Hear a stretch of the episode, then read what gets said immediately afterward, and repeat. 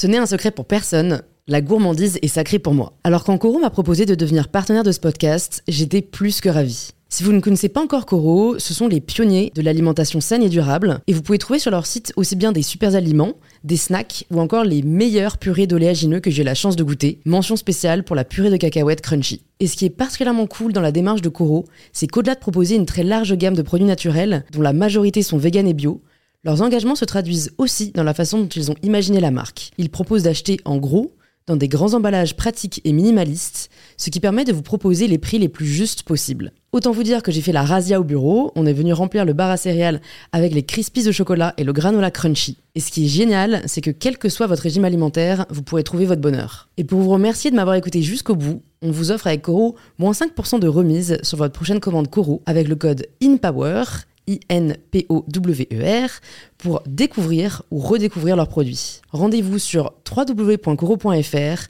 et surtout, régalez-vous.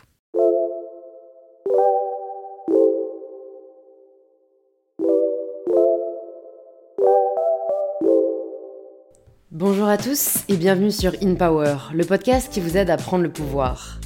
Cette semaine, j'accueille sur InPower un ingénieur pas comme les autres, parce qu'Ulysse a décidé de dire au revoir à la vie de bureau pour se consacrer à plein temps à l'accomplissement de ses rêves. Alors dit comme ça, on se croirait presque dans une secte de développement personnel, mais fort heureusement, Ulysse reste très pragmatique et nous partage toutes les difficultés qu'il a rencontrées avant d'en arriver là où il est aujourd'hui. Faire un combat de Muay Thai, partir écrire au Groenland, vivre en autosuffisance dans la jungle, ce n'est pas moins de 100 défis que s'est fixé Ulysse à réaliser dans sa vie. Et il nous partage aujourd'hui, au micro Power, les enseignements tirés de cette aventure. Petit big up à toutes celles et ceux qui prennent le temps de s'abonner sur Spotify, Apple Podcasts ou encore YouTube. Ça ne prend que quelques secondes et ça soutient vraiment le podcast. Et je suis ravie de vous inviter à rejoindre ma conversation avec Ulysse Lubin. Bienvenue Ulysse sur InPower. Merci pour l'invitation. Je suis ravie de t'accueillir à ce micro. J'ai hâte d'en savoir plus sur toi. La première question que je pose à tous mes invités, c'est de se présenter de la façon dont ils le souhaitent. Ok, je m'appelle Ulysse Lubin, j'ai 28 ans, bientôt 29. Mon Dieu.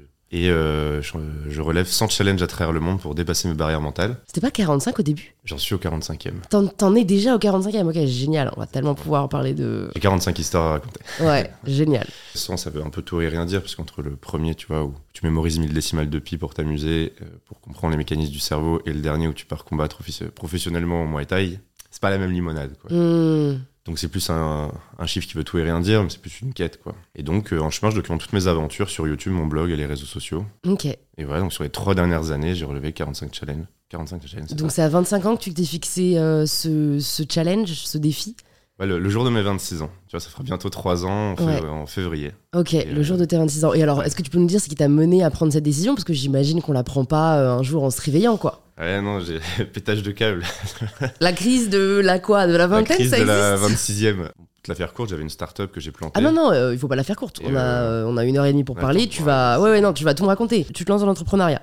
Ouais. Tu lances quelle boîte? Avant ça, en fait, j'ai fait un diplôme d'ingénieur. J'avais pas du tout envie de travailler là-dedans. C'était plus par curiosité comprendre physiquement le monde dans lequel on vit. Ingénieur photonique, donc euh, c'est la science qui fait le lien entre le photon, en particulier de lumière, et l'électronique. Donc hyper spécifique. Très spécifique, tu vois. Tu fais de la physique quantique, des trucs comme ça. Voilà, j'avais aucune envie de bosser dans un labo ou autre. C'est pas fait pour moi. Donc ma porte de sortie, c'était l'entrepreneuriat.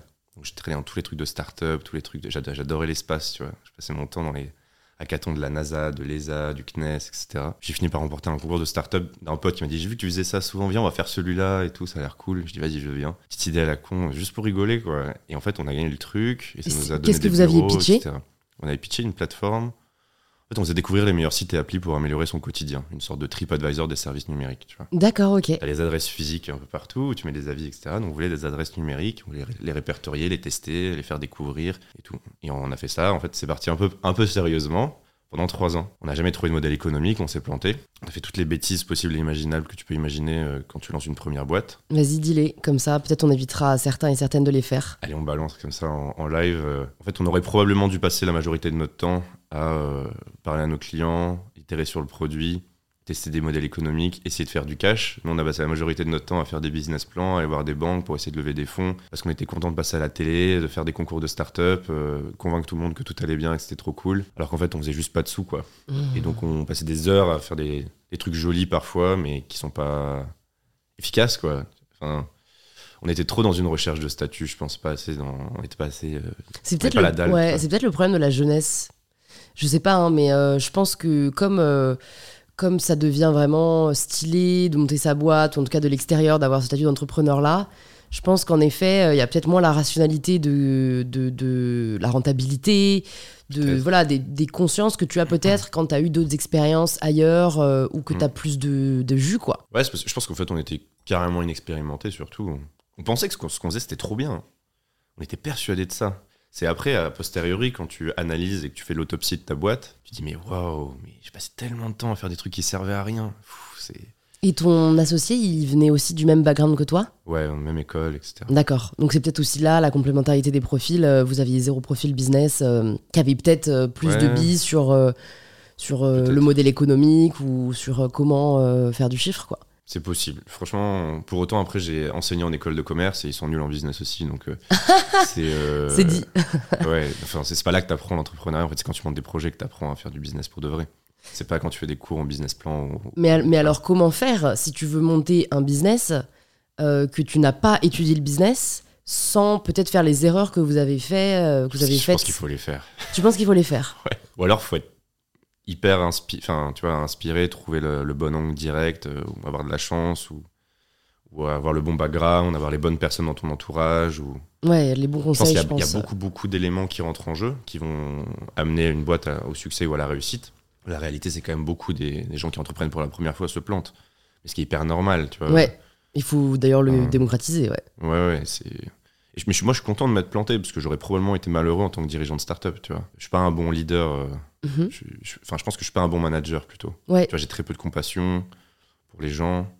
Euh, je suis. euh, j'ai, du mal à adapter mon niveau de communication parfois. Je, je suis pas patient, j'aime pas me répéter, etc. Donc, je, suis- beaucoup plus aligné avec une activité en solo, en solo, solo player, tu vois. Ouais, mais j'ai l'impression qu'on qu'on l'est de moins en moins bon manager. Et en fait, je trouve ça assez marrant parce que euh, il y a encore 10-20 ans, ce que tu aspirais à être, plus qu'entrepreneur, c'était manager. Ouais, tu vois, tu- le, truc un peu stylé, c'est je manage euh, tant de Ouais. personnes, euh, je suis euh, voilà grand manager, etc. Je pense qu'aujourd'hui, ça fait plus rêver personne et que c'est à la fois comme, comme tout en fait, il y a du positif et du négatif dans cette constatation, c'est que d'un côté, je pense que les gens arrivent à plus se placer euh, peut-être au premier plan et se dire j'ai vraiment envie d'aller poursuivre mes rêves et, faire voilà ce que tu fais, effectuer ma quête. D'un autre côté, euh, on vit peut-être dans un monde où on a de moins en moins de compassion euh, les uns envers les autres et on essaye de moins en moins de se comprendre parce que en fait, euh, je sais pas, on n'a pas le temps, on n'a pas l'envie, on n'en voit pas le sens quoi. Ça veut pas dire que je, je comprends pas, tu vois. Je fais vraiment une différence entre l'empathie et la, compassion. Je pense que je suis très empathique. J'arrive très bien à, à mettre à la place des gens, à comprendre leurs problématiques, etc. J'ai ce côté très masculin qui va me dire, euh, en fait, on va essayer de résoudre les problèmes, arrête de te plaindre, tu vois. Euh, parce que euh, moi, je passe mon temps à voyager, à me mettre dans des situations pourries et, et en fait, quand je me plains, bah, ça, ça change rien à mon, tu vois, à mon quotidien. Donc, Et tu penses que c'est masculin ça? Tu penses que dans ton Ah, que éducation, tu as été éduqué à je, je pense que c'est quand même très lié euh, à la masculinité, le fait de, quand tu as des problèmes, vouloir ré- résoudre absolument, euh, tu vois, un peu moins empathique, je pense. Bah, en fait, moi, je suis vachement comme ça. C'est le mantra de je ne sais quoi, c'est un problème, une solution. Je déteste me dire qu'il n'y a pas d'issue. En fait, il y a toujours une issue, sinon c'est qu'il n'y a pas de problème. Donc, euh, je pense que peut-être qu'en effet, dans l'éducation, on a plus tendance à pousser les hommes, ou en tout cas, ou à l'inverse, à encourager les femmes à se soucier plus des autres que, que les hommes ne le font. Mais, mais voilà, pour moi, c'est plus euh, du, de l'ordre de l'éducation. Ça, je suis 100% d'accord pour le coup, c'est lié à l'éducation. Je regarde plus ça d'un point de vue un peu, tu vois, quand tu prends du recul, tu regardes un peu les, les types de professions, etc. Les professions où justement il faut avoir beaucoup d'empathie envers les gens, beaucoup Ouais. de compassion, etc. Le sont care. majoritairement euh, Féminin. euh, féminins, tu Ouais. vois, euh, psychologues, les, les professions de santé, etc. Ouais. Donc je regarde plus ça d'un point de vue, me dire, voilà, pour autant, tu vois la tendance inverse, et c'est trop cool, et, et voilà. Mais moi, j'ai pas vraiment d'avis là-dessus, je suis plus. Bah, c'est- ça m'intéresserait de savoir ce que tu as moi, je le observé. sais pas euh, trop, je le suis ouais, pas trop, tu ouais. vois. J'aimerais l'être plus d'ailleurs, euh, mais, euh, mais j'ai du mal, tu vois. D'ailleurs, c'est assez inavouable de dire j'aime pas travailler en équipe. Moi, je, je sais que j'aime pas travailler en équipe, mais il m'a fallu devenir inemployable et me dire euh, je m'en fous maintenant, j'ai brûlé les bateaux et quoi qu'il arrive, j'ai crié haut et fort que de toute façon, je chercherai plus de job, quoi. Parce que je suis trop aligné dans ce que je fais Mhm. pour pouvoir me dire en fait, ah ouais, toutes ces années, je me forçais à vouloir travailler en équipe alors que c'est juste pas fait pour moi. Euh, je comprends que ce soit fait pour plein de gens. hein. Ouais, non, mais c'est sûr, Moi, euh, pas. Non, mais c'est vrai que c'est bien de l'admettre. Et, euh, Et, et- et c'est dommage qu'il y ait encore peut-être des jugements de valeur sur les fonctionnements de chacun. Enfin, tu vois, moi je te juge pas du tout parce que tu t'es pas fait pour bosser en équipe, tu vois, c'est ton fonctionnement. Euh, L'important c'est que tu le connaisses et que, que, voilà, tu capitalises sur tes forces. Et quand, quand est-ce que tu t'en es rendu compte justement après cette expérience entrepreneur- entrepreneuriale? Non, après, quand j'ai commencé à me lancer dans mes défis, faire tout moi par moi-même, etc., je me suis dit, mais ouais, c'est tellement plus simple là, je me sens Mhm. tellement mieux, j'ai pas besoin de m'adapter à quoi que ce soit. Alors peut-être qu'ensemble on va plus loin, mais, euh, mais peut-être pas toujours. Ouais, et que et t'as- pas forcément envie d'aller plus loin, quoi. Ouais, C'est euh, aussi, aussi, euh, un truc qu'il faut accepter, quoi, de se dire, Mm. euh, moi, si jamais je retire beaucoup de plaisir du fait de travailler seul, ben en fait, euh, même si j'irais potentiellement plus loin avec une équipe, je préfère rester seul. Voilà, aller moins loin, mais en tout cas, euh, kiffer Ouais. chaque jour, quoi. il y a un livre qui s'appelle Company of One de Paul Jarvis où il explique un peu cette idée. Comment tu peux créer la meilleure entreprise d'une seule personne? L'idée, c'est un peu de minimiser tes responsabilités, de maximiser tes profits et de te mettre des, ce qu'il appelle des profit limits. C'est-à-dire, euh, il y a des moments où tu vas te dire, là, je pourrais euh, grandir encore, je pourrais gagner encore plus d'argent, mais je vais pas le faire. Parce que ça voudrait dire de changer mes processus, de recruter, etc. Et euh, je valorise plutôt, euh, ben, je sais pas, peut-être mon lifestyle, ma liberté, etc. C'est pour ça que tu as de plus en plus euh, une émergence de ce qu'on appelle les business lifestyle, tu sais, de gens qui, euh, un peu comme moi, hein, enfin, moi j'ai quand même un business qui vient soutenir cette vie-là, donc euh, qui se lancent en freelance ou qui font des trucs, mais qui se dégagent un maximum de temps pour eux aussi, parce que ils- les priorités changent, quoi. Ouais.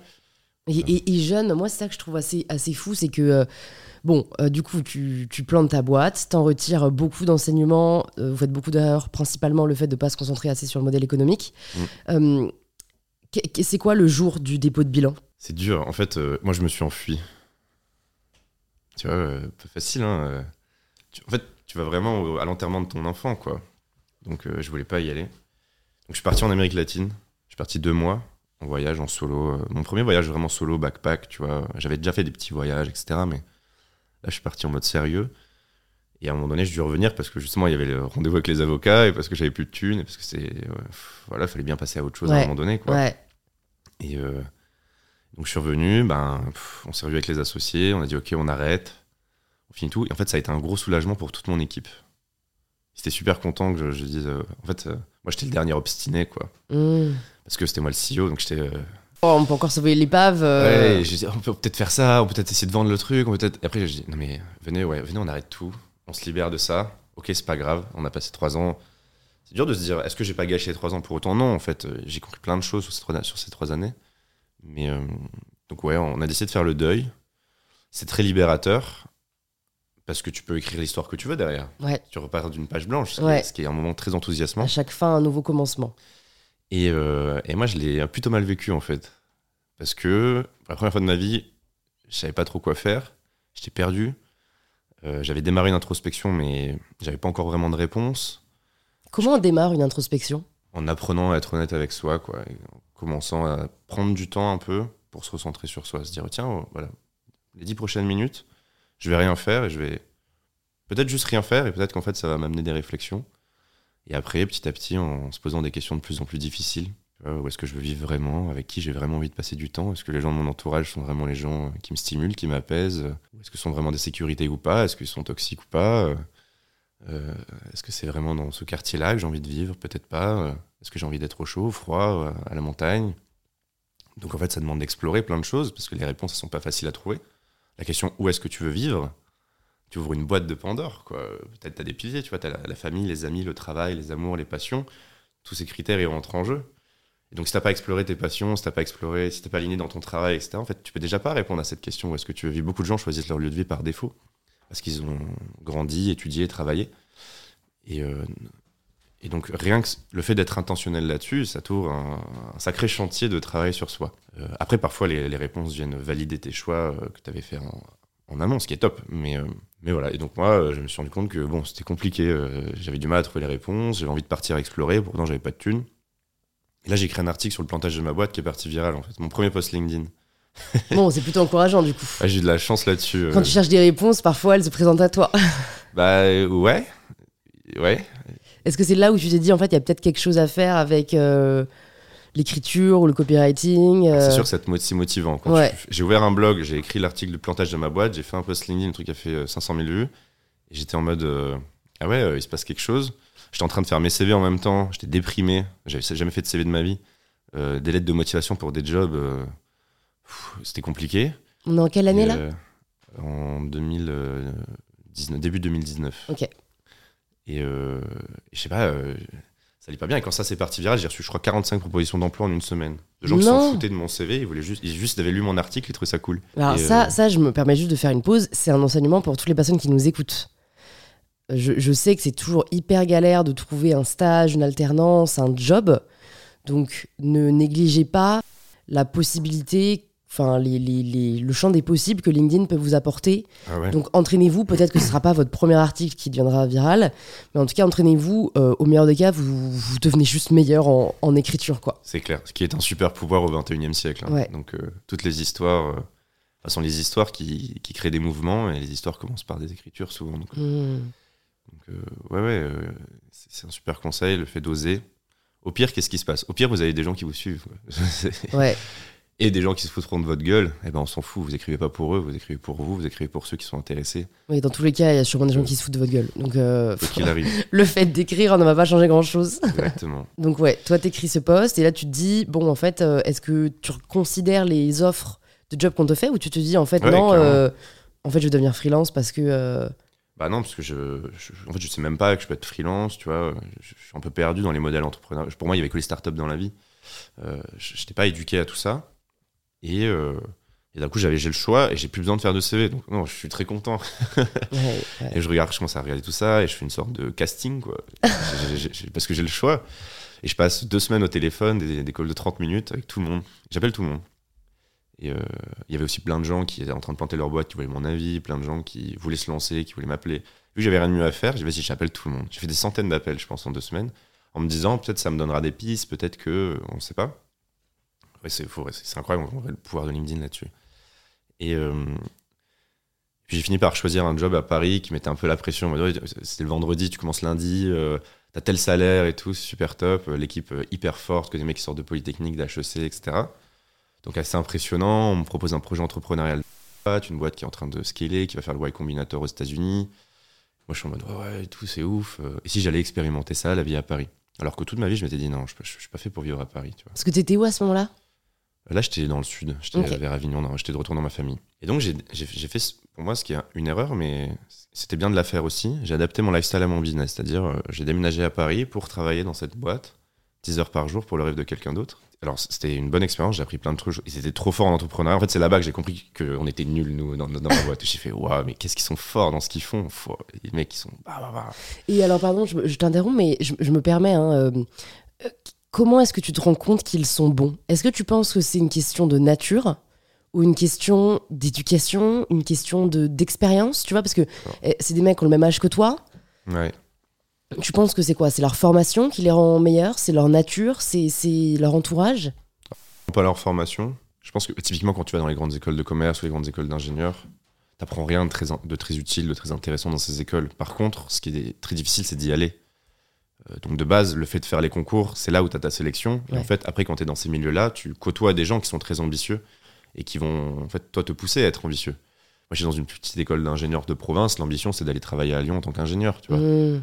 Donc, euh, on n'était pas baigné dans ce truc-là. Quand tu sors d'HEC, tout le monde a envie de monter de sa boîte, d'être PDG, de je sais pas quoi, de monter des trucs de ouf. Oui, mais l'ambition ne suffit pas. Non, non, mais en tout cas, ça crée un environnement, je pense, qui est plus stimulant. Euh, et donc, je, je pense que c'est une question d'éducation, de... parce que c'est l'éducation qui va te permettre en fait de rentrer dans ces milieux-là, qui va ensuite te stimuler. Et je pense qu'on sous-estime la part de, l'en- de- de notre environnement dans ce que l'on fait. C'est incroyable à quel point on est. Tu t'entoures de gens qui font du sport, tu vas te mettre au sport, quoi.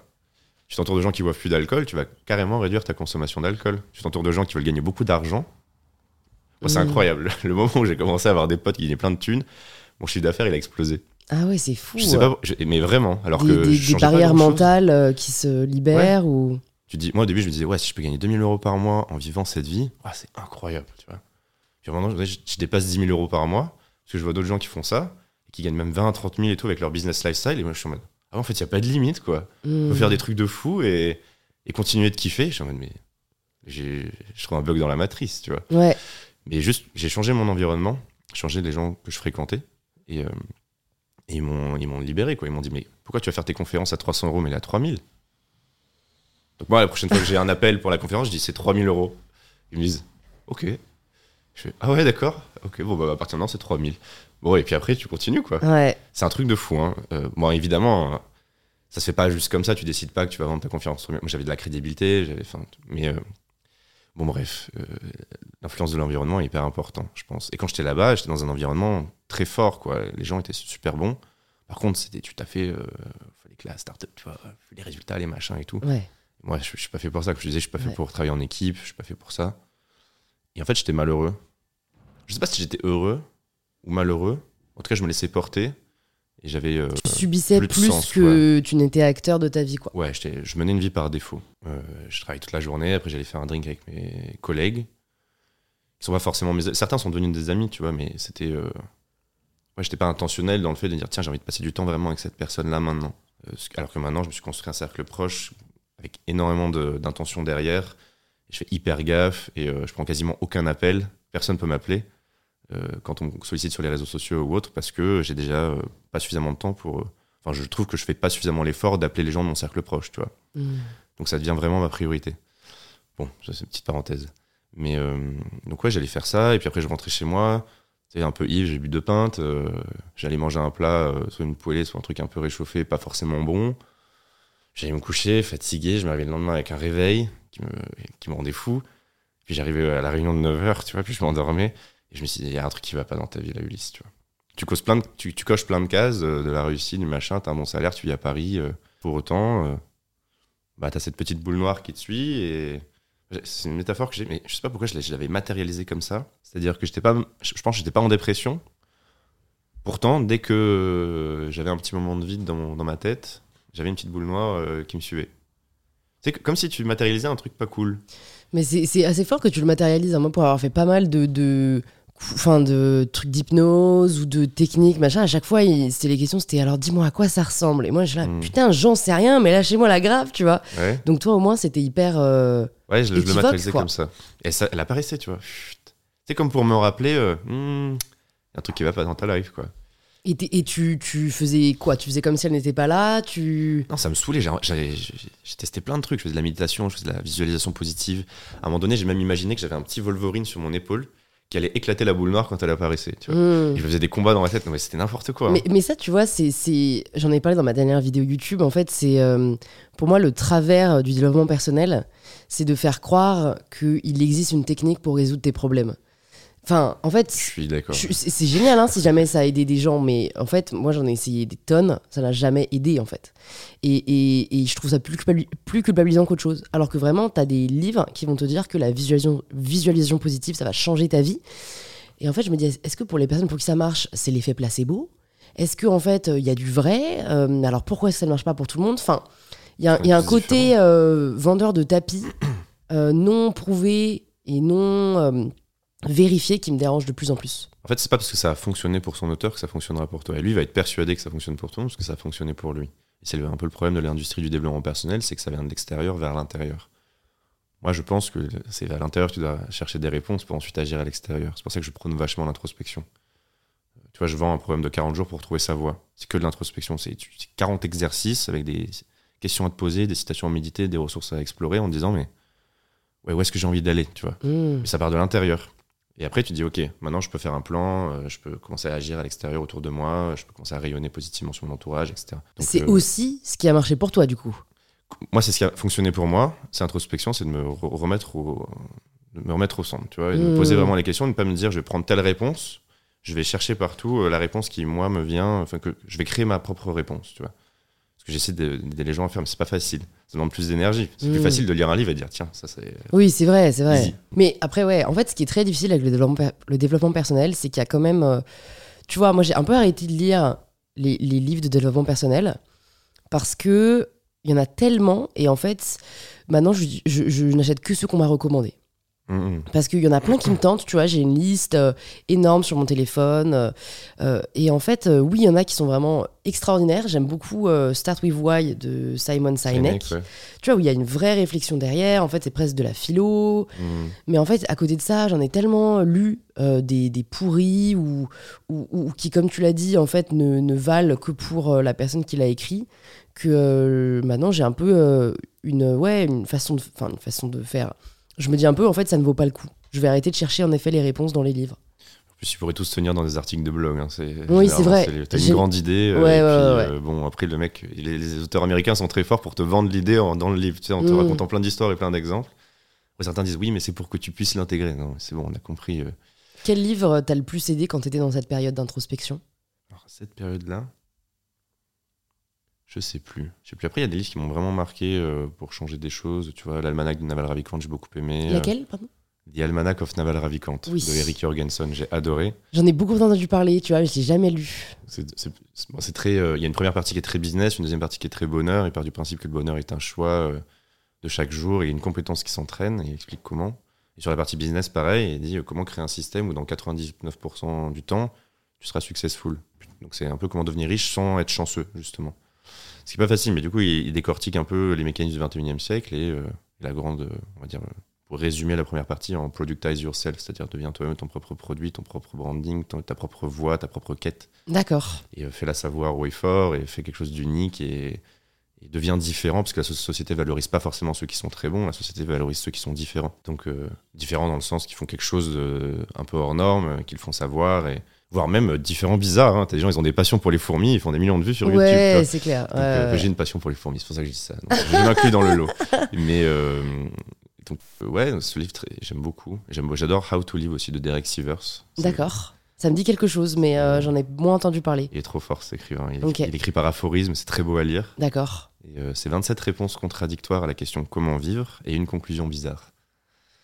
Euh, ça donne beaucoup d'idées, ça, ça te fait te rendre compte aussi qu'il n'y a, pas de- a pas de réponse unique à cette question et qu'il n'y a pas forcément de quête unique. Tu sais, on prône, notamment le développement personnel, prône la quête du bonheur comme étant le Graal.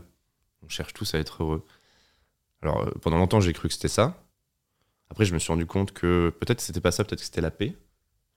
Notamment dans l'almanach de Naval Ravikant, euh, il y a une phrase de Naval qui dit Peace is happiness at rest and happiness is peace in motion. Peace is happiness at rest. La paix, c'est du bonheur au repos. Et le bonheur, c'est de la paix en mouvement. Ça veut dire que si tu es quelqu'un de en paisible et que tu te mets à faire quelque chose que tu adores, alors tu seras heureux. Et si tu es quelqu'un euh, d'heureux que tu t'assois là sans rien faire, alors Tu tu, seras en paix. paix. Pendant longtemps, j'ai cru que c'était ça parce que c'est très difficile d'a- d'agir sur ton bonheur.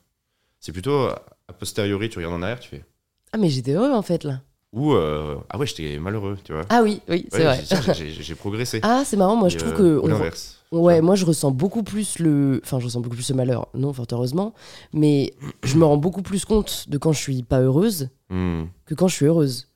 Et c'est souvent quand je suis pas heureuse que je vais regarder en arrière et me dire, mais en fait, mais là j'étais trop heureuse. Genre. euh, Ouais. Et je m'en veux de pas avoir profité, tu vois. Mais euh, comme tu le dis, on peut pas le contrôler en fait. On peut pas choisir euh, tout d'un coup de ressentir le bonheur. Non, c'est super dur. En plus, tu as l'adaptation hédonique qui va faire que ton niveau de bonheur revient toujours à un niveau relativement stable en dépit des événements positifs comme négatifs qui arrivent dans ta vie.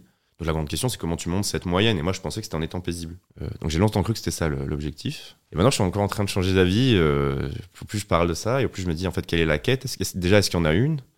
Est-ce que c'est peut-être de vivre intensément? Est-ce que c'est pas d'aller vivre le spectre de toutes les émotions possibles Tu vois? Euh, C'est-à-dire que si t'es paisible, ben, en fait, euh, t'es jamais stressé. Et si t'es si pas stressé, euh, peut-être que co- connaître le désespoir, ça te permet d'apprécier la joie. Tu vois, c'est un peu la phrase. euh, pour apprécier la lumière, faut connaître, le, faut avoir connu l'obscurité. Donc, euh, je sais pas. Je sais pas s'il y a une quête aujourd'hui. Je la cherche moi.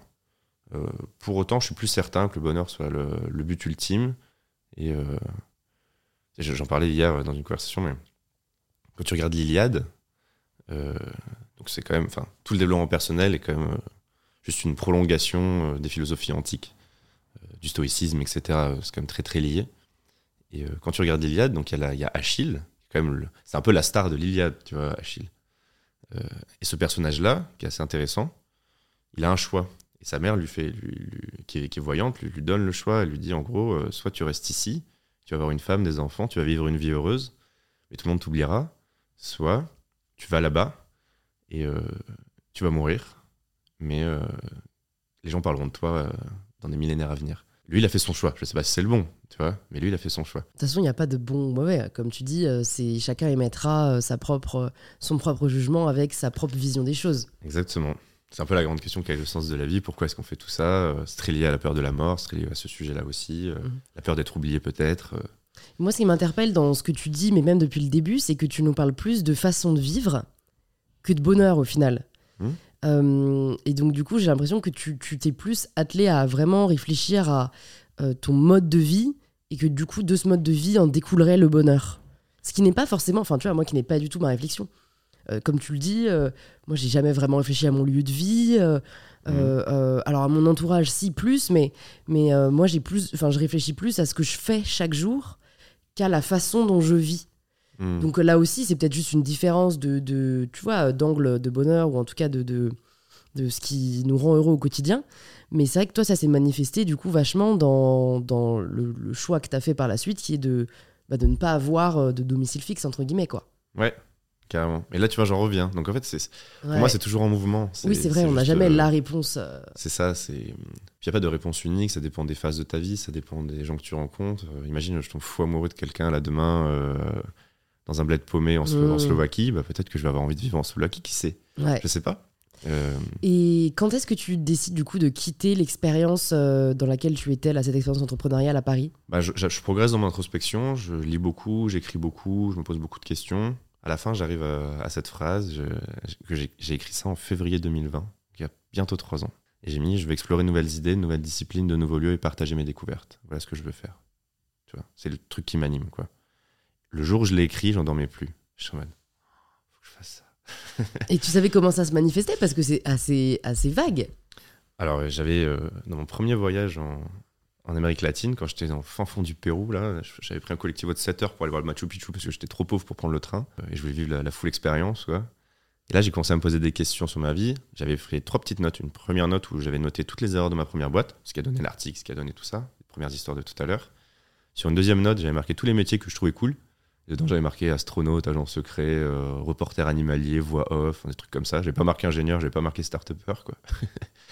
Et euh, je, dénigre pas ça, hein, c'est juste que c'était pas fait pour moi. Et en 3, j'avais fait un truc qui s'appelait Expérience YouTube. Je sais que tu as fait beaucoup ça aussi. J'avais marqué une liste de. En fait, c'était ma première bucket list, juste je le savais pas, je savais même pas que le mot bucket list existait. Hmm. Euh, et j'ai marqué une liste de trucs que j'ai envie de vivre et à documenter. Et dans le titre, j'ai marqué YouTube. Je pense que c'était parce que je, consommais beaucoup de YouTube à cette époque-là. Donc c'était juste générationnel, probablement. Tu vois. Peut-être qu'aujourd'hui, j'aurais marqué ça expérience TikTok. Tu vois. Hmm. Euh, mais j'ai marqué expérience YouTube. en fait, je l'ai oublié quand je suis revenu parce que j'étais pris dans le buzz de l'article, dans tout ça. Après, je suis allé à Paris et tout. Et, quand j'ai refait tout ça, que j'ai écrit cette phrase, j'ai retrouvé cette note. Je me dit, waouh, c'est vrai que j'avais fait ça et tout. si je relevais des challenges à travers le monde, ça a l'air cool ça. J'avais très envie de voyager. Depuis à 18 ans, je suis allé voir ma mère. Je lui ai dit, maman, je veux euh, voyager à travers le monde et écrire des livres. Elle m'a dit ouais, deviens ingénieur, on en parle plus tard. je dis bon d'accord, je n'étais pas suffisamment courageux pour désobéir. Du coup j'ai dit d'accord, je, vais devenir ingénieur. Maintenant c'est ce que je fais. Mais euh, j'avais cette idée de relever des challenges à travers le monde. 1000 c'était trop, 10 c'était pas assez. Je dis vas-y je vais en faire 100. Après c'est du branding tout ça. C'est pas, c'est juste pour que ce soit facile à retenir. Et donc j'ai démarré ça et quand j'ai eu cette idée là, en fait euh, je pouvais plus la cacher quoi. J'ai eu un petit meeting euh, hebdomadaire avec mon boss de ma boîte à Paris c'était juste un truc de routine, quoi. Et le mec, il a capté qu'il y avait un truc qui allait pas en moi, et cinq minutes après, il m'avait tiré les verres du nez, et j'étais en mode, ouais, je vais, je vais partir relever son challenge à travers le monde, je crois que j'ai besoin de faire ça. Et il a été super cool, il m'a arrangé une sortie propre et tout, donc c'était top, tu vois. Donc, une fois que tu as eu l'idée, elle était tellement puissante en toi que tu n'as pas eu d'autre choix. Enfin, tu, tu, as fait le choix, en tout cas, de lui donner vie sans tellement de plan d'action ou t'avais déjà, je sais pas par quoi t'allais commencer, euh, où est-ce que t'allais communiquer, euh, comment t'allais gagner de l'argent du coup, vu que peut-être de ta première boîte tu t'es dit on, fait pas la même erreur deux fois. Si, si, non, j'avais un petit plan quand même. J'avais un petit dessin euh, de ce que j'allais faire. Je m'étais dit, ok, je vais faire une expérience, je vais faire une vidéo YouTube, un article sur LinkedIn, après je publierai un peu sur les réseaux sociaux. Enfin, non, pas un article, un article sur mon blog, pardon, puis après je publierai un peu sur les réseaux. Et, et je voulais tester le modèle de la newsletter payante. D'accord. C'est faire euh, une partie payante, une partie peu payante, et la partie payante sur donner les mécanismes pour apprendre à apprendre. En fait, la proposition de valeur était nulle. Si je te dis euh, paye pour apprendre à apprendre, tu sais pas, les gens payent pour des transformations, tu vois. Tout le business des formations, c'est dire je te mets d'un point A à un point B. Si je te dis que l'atelier d'introspection, c'est trouver ta voie, il y a une vraie. Pro... Il y a une mission, il y a une, mission, promesse, tu es à un point A, t'es paumé, à un point B, euh, tu sais ce que tu fais. Si je te dis c'est apprendre à te connaître, Hmm. C'est pas ce que c'est. le, le résultat est trop incertain en fait. Exactement. Donc apprendre à connaître, c'est flou, c'est comme apprendre à apprendre. Donc j'ai jamais réussi, en fait. Euh, probablement parce que je l'ai mal tourné. Euh, mais j'ai testé plein de modèles économiques, tu vois. Tout de suite, j'ai voulu faire de l'argent euh, pour créer un business qui venait soutenir cette vie-là. Mon objectif, moi, c'est d'avoir un maximum, de c'est d'avoir 90% de mon temps pour vivre des aventures et les raconter. Et 10% de mon temps, euh, bosser et voilà, faire du cash pour pouvoir vivre ça. Mais c'est pas mon objectif, tu vois. J'ai pas des objectifs de dire je veux être millionnaire ou je veux avoir un million d'abonnés sur mon truc. C'est j'ai envie de relever 100 challenges à travers le monde. C'est une quête qui est très personnelle. Le jour où j'ai pris cette décision, le jour où j'ai enlevé mon réveil, et c'était jour 1, je dis en mode ok, c'est parti. La boule noire a disparu. Ah ouais. Plus jamais elle est revenue. Ah, Je te souhaite qu'elle ne revienne pas. C'est incroyable. ouais, c'est fou, ouais. Tu disais tout à l'heure, il y a des méthodes ou quoi, en fait, non, c'est juste j'ai- trouvé un sens à ce que je faisais, quoi. Hmm. Peu importe la, la- la méditation, peu importe la visualisation positive, peu importe tout ce que je faisais, c'est euh, en étant aligné avec qui je voulais être que c'était fini, quoi. Et d'avoir le sentiment, je pense aussi d'être au pouvoir, quoi. De, de, de cette fois-ci, c'était vraiment ta décision. euh, Mm. T'étais ton propre maître. euh, Ouais. Tu prends l'entière responsabilité de ta vie Ouais. et du sens que tu veux lui donner. hmm. dans un monde qui n'en a peut-être pas, on sait pas. Tu vois. Enfin, en tout cas, moi, je je suis très agnostique vis-à-vis de ça. Et alors, du coup, c'était quoi tes dix premiers challenges? Je sais même plus. Euh, Tu nous as En fait, parlé ah, des si. décimales de pi. ouais, en fait, j'ai- j'étais bloqué par le Covid. Ah Direct. bah oui, ah oui, ouais, ouais, mauvais timing. C'était février, mars 2020, et hop, premier confinement, et du coup, bah, 100 challenges à travers le monde, ça devient 100 challenges à travers ta chambre. Ouais. Et euh, donc, je me suis dit, bon, ben, je suis bloqué, je vais partir vivre plein d'aventures un peu partout. Je vais m'intéresser euh, au mécanisme lié à l'apprentissage, justement. Et donc, j'ai fait mémoriser 1000 décimales de pi en trois jours. euh, j'ai lu 100 livres de développement, de développement personnel, justement, pour essayer de comprendre les grandes idées. Après, j'ai développé des méthodes pour extraire les idées de chaque livre parce que ça me saoulait de les lire. Après, j'ai composé une musique, j'ai fait, euh, j'ai dessiné un visage. euh, ce que j'ai fait, j'ai appris à jongler à 5 balles. J'ai appris à faire des handstands. Donc, Je tout pas, ce que tu pouvais faire dans ta chambre, en fait. Ouais, je fais, ouais, c'est ça. Je me suis dit, je vais pas me laisser abattre, vas-y, je vais faire des trucs. Mais moi, ce que je voulais, c'était voyager, partir à l'aventure. Ouais, ouais, ouais. Premier déconfinement, je suis parti. T'es parti où? J'ai j'ai fait un petit tour en Europe. Après, je suis allé en Afrique. Je suis arrivé en Tanzanie, puis en Afrique du Sud. Après, euh, il y a eu le variant sud-africain, donc il fallait tous partir. Je pouvais pas revenir en France, c'était bloqué et tout. Donc, euh, j'ai dû, changer de continent. Je suis parti en Amérique euh, centrale, je suis allé au Costa Rica. Mais à chaque fois, je reste entre un mois et deux mois par pays. Euh, je suis arrivé au Costa Rica, puis au Mexique. Puis là, il s'est passé plein d'aventures. Au Costa Rica, je, je me suis fait piquer par une fourmi balle de fusil. Derrière, je suis allé survivre une semaine Attends, dans attends, la tu t'es fait piquer par? Une fourmi balle de fusil. C'est quoi une fourmi balle de fusil? Moi, j'aurais juste retenu la- balle de fusil. Je me suis dit, ah non, il s'est fait tirer dessus. euh, c'est un animal qui est très célèbre, la Paraponera clavata, pour sa piqûre. Donc c'est une fourmi qui a un dard. Et euh, sa piqûre est la plus, en tout cas l'une des plus douloureuses du règne animal. Moi je voulais comprendre les mécanismes liés à la douleur, je voulais comprendre si je pouvais faire de la visualisation pour accepter la douleur. Ah, donc, euh, la tu combattre. t'es tu t'es laissé faire piquer. Ouais, je suis allé dans une tribu indigène, je leur ai dit vous avez pas des fourmis balles? Ils m'ont dit si si, il y a un arbre là-bas, on peut t'en attraper une et tout, et ils m'ont piqué. Ah, c'est un peu masochiste, quand Ça même. dure 12 heures. Et alors? Alors ça fait mal, No way mais c'est cool. Au Et début je suis un peu blanc. à gérer la douleur ou pas? Ouais, bah, t'as plein de vidéos sur YouTube, t'as des mecs qui se roulent par terre et tout. Moi, je, suis- je suis un peu blanc au début. Je suis en mode, elle est bloquée. et après, le mec me l'enlève et tout. Et, euh, et en fait, j'arrive à, ouais, j'arrive à pff, accepter la douleur. Après, il y, a des- il y a des rites de passage, justement, dans, dans ces tribus-là, où ils vont mettre les mains dans des gants qui sont remplis de fourmis balles et ils se prennent 100 piqûres sur les mains. Ça, c'est des fous furieux. Euh, moi, j'ai juste, je me suis juste fait piquer une fois. En gros, ça fait mal, mais je, voilà, c'est une douleur qui est très diffuse. C'est comme si tu te faisais piquer, on va dire, je sais pas, par un frelon, tu vois là, sauf que ça part pas. Ça dure euh, des heures et des heures et des heures et, et ça descend tout doucement. Par exemple, les trois premières heures, je pouvais plus rien faire. C'est-à-dire, j'étais comme ça avec mon bras. Là, je me disais, les gens qui, su- qui subissent des douleurs chroniques, par exemple, au quotidien, qui ont des migraines ou autres, comment tu veux faire des projets quand t'as trop mal? Ah je suis totalement Super d'accord. dur, tu Ouais, vois. ouais, ouais. Je disais, waouh. Donc j'ai j'ai compris ça à ce moment-là. Et euh, donc c'était hyper intéressant. Mais après, il y a une démarche scientifique. Derrière, j'ai écrit un article où je- j'explique pourquoi la, la toxine nous fait mal. Tu sais, parfois, on a mal, mais on ne sait pas pourquoi on a mal. Qu'est-ce qui se passe dans ton corps pour générer ce- cette douleur? Donc j'essaie de comprendre. Bon, après, je ne vais pas rentrer là-dedans aujourd'hui, mais, voilà. Et après, je suis devenu pote avec l'indigène qui m'a attrapé la, la, la balle. Et du coup, il m'a amené euh, survivre une semaine dans la jungle avec lui. Après, il y a eu plein, plein, plein de challenges, plein d'histoires. Bah non, mais on est là pour en parler. Euh, déjà, je me demande juste comment est-ce que tu communiques euh, à travers tous les continents euh, que tu découvres, parce que j'imagine que t'es pas non plus, tu parles pas dix langues non plus. Si Non, je, je parle que- français, anglais très bien, Ok. et un peu espagnol. Et après, je connais plein de petits mots en plein de langues. Parce que comment est-ce que tu arrives, tu vois, comment tu deviens pote avec un indigène? En fait, il se trouve que j'ai eu beaucoup de chance parce que lui était guide dans une réserve Bribri. Et donc son quotidien, c'était d'être au, au- au contact des touristes pour leur expliquer tout le processus de, de fabrication du chocolat chaud, quelle est leur poisson traditionnel, etc. Et donc à force de côtoyer des touristes, il savait parler plein de langues. C'était le gars euh, qui parlait toutes les langues. Il parlait même un peu français. D'accord, trop C'était bien. trop bien. Ouais. Du coup, on- c'était génial parce qu'il a pu m'apprendre plein de choses. Tu vois, quand on était dans la jungle, il m'a parlé de toute la cosmogonie bribri, comment leur monde est un monde conique, de- avec des étages supérieurs, des étages inférieurs. Où est-ce que se trouvent le- les hommes? D'ailleurs, on est, par exemple, tu vois, qui mettent les animaux presque au-dessus de, en C'est- termes de c'est- valeur c'est- de du coup, C'est vie. une tribu, euh, les Bribri Ouais, c'est ça. C'est une tribu. Il y, a, il y a plusieurs clans en fait au, au Costa Rica euh, natifs et euh, le Bruris en est une. C'est c'est très marrant parce que il- lui, il fait genre 1m60, il a les cheveux jusqu'aux fesses, des cheveux noirs magnifiques, tu vois, Pocahontas. Et, et en fait, euh, il cavalait dans la jungle. et Moi, je lui courais derrière. Je dis, mais comment c'est possible?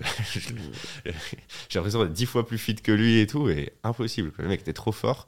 Et c'est lui qui m'appelait petit frère. Alors que moi, je suis beaucoup plus. Je lui mettais deux têtes, tu vois. Ouais. Parce que j'étais le mec inconscient, notamment au niveau de l'environnement, etc. Et quand tu es dans la jungle première, ben, il te dit oui, non, vous, euh, vous les blancs, euh, vous, êtes, euh, ouais, vous faites tout n'importe comment. quoi. D'ailleurs, dans la cosmogonie bribri, petite aparté, mais en gros, euh, donc leur dieu, Sibou, il créa les indigènes d'une certaine manière, donc avec bon, des graines, etc. Je passe le détail. Mais après, euh, il les a créés d'abord, et ensuite il a créé les blancs, entre guillemets on va dire les autres. Je ne sais pas utiliser les bons termes, mais bon, c'est toujours délicat. Et en fait, il les a créés à partir d'un animal, et cet animal, c'est la fourmi coupe-feuille. Quand tu vas au Costa Rica, que tu vois des armées de fourmis coupe-feuille qui te démontent un arbre, c'est incroyable, et te, reste, il te laisse plus rien. À c'est un, champ de, petites, euh, les, trucs de, les petites tiges de feuilles rapiécées. Ça en dit long sur notre- la perception qu'ils ont de nous, Hmm. tu vois. C'est Bah, c'est un peu ce qu'on fait d'ailleurs. hein. Ouais, ouais, ouais. Non, mais... Enfin, tout a un sens, quoi. Mais en plus, c'est une cosmogonie qui, qui- qui- est quand même ancienne, quoi. Ouais, bah, c'est bien, je trouve qu'il reste. euh, Enfin, tu vois, il pourrait nous mépriser. Mm. Et il t'a quand même appelé petit frère. Enfin, il a, Ah oui, il qu'il veut, quand il veut même. nous éduquer. Ouais, il y a cette volonté de. Ah ouais, ouais, Ouais, complètement. Il y a cette volonté de nous éduquer, etc. Tout ça, c'est des expériences qui, qui, qui te marquent, quoi. Et alors, si jamais tu pouvais nous partager trois enseignements que tu retires de, de tes expériences euh, en Amérique latine, ce serait quoi? Je me suis, en Amérique latine, je suis, enfin, en Amérique centrale, je me suis passionné par la civilisation maya aussi. euh. J'ai déchiffré une ancienne stèle maya quand j'étais là-bas. J'ai passé des semaines à faire ça et essayer de comprendre, etc. Quels sont les enseignements de tout ça euh? Déjà qu'il n'y a pas de, il y a pas de lubie bizarre, tu vois. Moi, j'adore cette, cette phrase, c'est explore ta curiosité, documente-la. Moi, quand j'étais là-bas, je savais pas trop pourquoi j'étais là-bas au Mexique. Bon, je suis allé visiter, euh, comme beaucoup, euh, Chichen Itza, tu vois. C'est l'une des sept nouvelles merveilles du monde avec la grande pyramide de Kukulkan, etc. Et quand j'étais là-bas, j'ai vu tous ces hiéroglyphes mayas, je suis en mode, waouh, ça a l'air ouf et tout. Donc je suis rentré chez moi. Là, j'ai euh, regardé un C'est pas sorcier sur les, sur les mayas. tu vois, réflexe d'un mec qui est né en 94, quoi. Derrière, je suis allé euh, regarder un documentaire Arte sur l'écriture maya. Ça m'a fasciné. Du coup, j'ai commencé à creuser des trucs. J'ai trouvé un livre d'introduction sur l'écriture maya. Donc j'ai commencé à lire le livre. Donc en fait, j'étais en train d'apprendre à compter en maya et d'apprendre à, tu vois. Et en fait, euh, ça m'a amené à plus tard contacter les auteurs du livre, leur dire est-ce que vous n'avez pas un dessin pareil d'une stèle euh, qui n'a pas été déchiffrée, etc., que vous pouvez m'envoyer? Les mecs m'envoient une stèle. Et je passe des semaines à essayer de comprendre où sont les dates, où sont les machins, qui sont les protagonistes, et à essayer de, de déchiffrer ça, quoi. Je me suis transformé en mayaniste euh, un instant, l'instant d'un mois. Jamais j'aurais imaginé ça. Pour autant, maintenant, j'en connais probablement plus que 99% de la population sur l'écriture maya, même si j'en connais beaucoup moins que les mayanistes. Mais euh, ça m'a intéressé, j'ai poussé le truc à fond. Et en fait, euh, c'est trop cool, quoi. C'est vrai qu'en dire- fait, tu, tu prends le temps de faire euh, ce que, ce que beaucoup de gens se disent ne pas avoir le temps de faire. C'est, c'est... Je pense qu'on a toutes et toutes, euh, toutes et tous des centres d'intérêt euh, ou des curiosités envers, euh, tu vois, que ce soit ouais. ouais, des livres, euh, des activités, des cultures. Et, et on se dit, ah, j'aimerais bien explorer, mais en fait, t'as pas le temps, c'est pas ta priorité, parce que, en effet, tu, tu, bah, tu dois travailler, tu dois affronter tes responsabilités. Et en fait, toi, tu t'es autorisé à juste explorer ta curiosité. Ouais, Et que, tester. et- et que le travail ne vienne pas entraver euh, cette curiosité, quoi. Donc, c'est- en ça, je trouve que c'est vrai que c'est assez fort. C'est que, enfin, voilà, moi, il y a plein de trucs qui m'intéressent, mais c'est vrai que je me dis tout le temps, euh, bah non, en fait, là. euh, Mais bon, Ouais. après, mo- moi, ça me va, tu vois. C'est-à-dire que je pense que c'est pas forcément non plus pour tout le monde.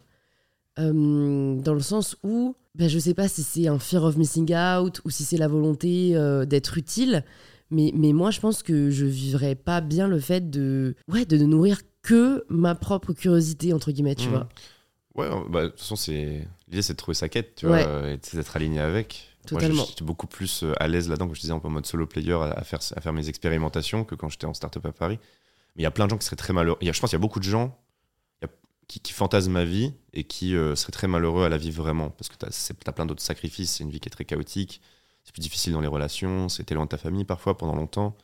Donc c'est encore une fois, ça dépend quels sont tes piliers importants dans ta vie. Tu vois, est-ce que ce sont tes passions, ton travail, ta famille, tes amis? Et tu as défini tes piliers, toi? Ouais, euh, tes valeurs? Évoluent tout le temps, mais euh, ouais, moi je suis quelqu'un qui, a, besoin fondamentalement de liberté. Tu vois, c'est ce qui m'anime au quotidien. Mais, mais, la liberté, ça veut dire plein de choses. C'est être libre d'eux déjà, les valeurs que je veux, de m'habiller comme je veux, de, euh, je sais pas moi, passer du temps avec qui j'ai envie, de faire ce que je veux de mes journées, et être libéré d'eux, être libéré de la colère, du jugement des autres, de plein de, de plein de choses c'est un gros travail, tu vois, la liberté. La curiosité, c'est une de mes valeurs fondamentales aussi. C'est pour ça que je mets beaucoup d'accent sur mes passions, sur mon, qui sont devenus un peu mon travail aussi. Donc ça, j'ai réussi à merger les deux, donc je suis content. Mm. Je suis payé pour euh, tester des trucs maintenant, donc ça c'est mm, chouette. Mm. Euh, et, la dernière, c'est bah, plus l'authenticité. Moi, enfin, ma troisième valeur fondamentale, c'est jouer mon propre jeu et pas tricher. J'aime pas du tout mettre des masques. Moi, j'en vois euh, sur LinkedIn, j'en vois dinguerie sur dinguerie, je m'en fous quoi. Je, je, vais être le plus moi-même, le plus vrai possible et et voilà, j'ai pas envie de jouer le jeu d'un autre. Donc ça, c'est un peu mes, piliers fondamentaux, quoi. Et sur, le, sur les leçons, tout à l'heure, là, tu parlais de... Bah, on parle beaucoup d'explorer sa curiosité, etc. Une des leçons que j'avais tirées, justement, de, de ça, c'est que tu as un peu de type de posture. surtout sur les réseaux sociaux, il y a beaucoup de gens qui aimeraient faire des choses, qui aimeraient documenter, mais qui ont peur de le faire parce qu'ils ne se sentent pas légitimes. en fait, tu as la posture de l'expert et la posture de l'explorateur. La posture de l'expert, il va dire euh, voilà ce qu'il faut faire, et euh, voilà, tu vas prendre la guitare, il faut faire ça, tu vois sur l'explorateur va dire euh, Salut les loulous, euh, bon bah je viens d'acheter une guitare. Euh, aujourd'hui je vais faire ça, voilà le résultat. Et en fait, tu peux inspirer beaucoup plus de gens, même en, étant comme ça. Et, donc la posture d'explorateur, c'est dire juste j'ai fait, voilà ce que j'ai appris. Tu ne te mets pas en donneur de leçons vis-à-vis de personne, et t'as pas besoin d'être légitime. Moi, je, tu vois, je, me suis dit, vas-y, je vais, documenter toute mon aventure sur l'écriture Maya c'est peut-être pas euh, tout juste ou quoi, mais c'est voilà ce que j'ai fait, voilà ce que j'ai appris, euh, voilà comment ça m'a fait kiffer. Hmm. Et, euh, et d'ailleurs, à l'époque, ça a quasiment eu aucun résultat. J'ai peut-être eu 10 000 vues sur ma vidéo YouTube, bon, ce qui est déjà beaucoup, mais, j'étais. Enfin. j'ai passé des, des, semaines à étudier l'écriture maya, ça m'a pas fait gagner de thunes. voilà quoi, ça a été un peu vu. Et, et puis rien. Mais après, peut-être un an et demi plus tard ou un an plus tard, je me suis lancé sur TikTok, etc. J'ai commencé à faire d'autres trucs, donc j'ai recyclé, j'ai parcouru toutes mes newsletters. Je dis, tiens, euh, comment je pourrais faire des sujets là-dessus? Je dis, bon, bah vas-y, euh, le challenge Maya, je vais faire peut-être trois vidéos, je vais raconter l'histoire de la stèle que j'ai fait, que j'ai déchiffré. Ça n'a pas trop marché, ça fait quelques dizaines de milliers de vues. Après, j'ai dit, euh, je vais apprendre aux gens à compter en Maya. Toi, ma, ma lubie bizarre, quoi. Pourtant, je suis pas un expert, mais je peux t'apprendre à compter en Maya, tu vois.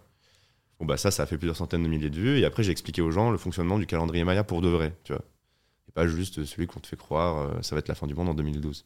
Et ça, ça a fait des millions de vues. Et en fait, euh, je me suis dit, euh, en explorant ta curiosité, parfois tu plantes plein de graines qui vont émerger plus tard et qui vont te permettre de devenir peut-être ce que tu voulais devenir plus tard. Mmh. J'aime bien cette idée de tester plein de trucs et de planter des graines. Quoi. Et quand tu nous dis, quand tu nous as dit que tu en revenais un peu de, ce mode de vie nomade, pourquoi Quand est-ce que tu as commencé à avoir cette réflexion? Assez récemment. Euh, j'étais un peu frustré parfois de ne pas aller euh, plus loin dans les challenges que je menais. Euh, je ressentais un besoin d'ancrage et. J'ai pris un gros rappel récemment parce que je dans mon dernier challenge, je suis allé combattre professionnellement en Thaïlande, match de Muay Thai. Ça a été un mois sous très très haute intensité. Je m'entraînais deux fois par jour, trois heures à chaque fois, donc 5 à 6 heures par jour. Je me levais à 7 heures, je partais courir une heure, je faisais 15 minutes de corde à sauter, je m'entraînais une heure et demie de Muay Thai, je faisais 30 minutes de musculation je mangeais, je faisais la sieste, je gérais un peu mon business, je recommençais quoi. Et donc en gros, tu, ah. tu, te lèves un jour et tu dis ok, c'est quoi le prochain challenge? Ah bah oui, je me suis dit que j'allais euh, faire un combat de boxe en Muay Thai. Bon bah let's go. Ouais. Thaïlande, tu trouves un coach sur place. Ouais, un camp, ouais. Et... Je pas m'entraîner. Ok. Et euh, t'as as rencontré des difficultés, ne serait-ce qu'à. Ah ouais. Ok. C'était euh, le challenge le plus dur, le plus ambitieux, je pense. Physiquement comme mentalement.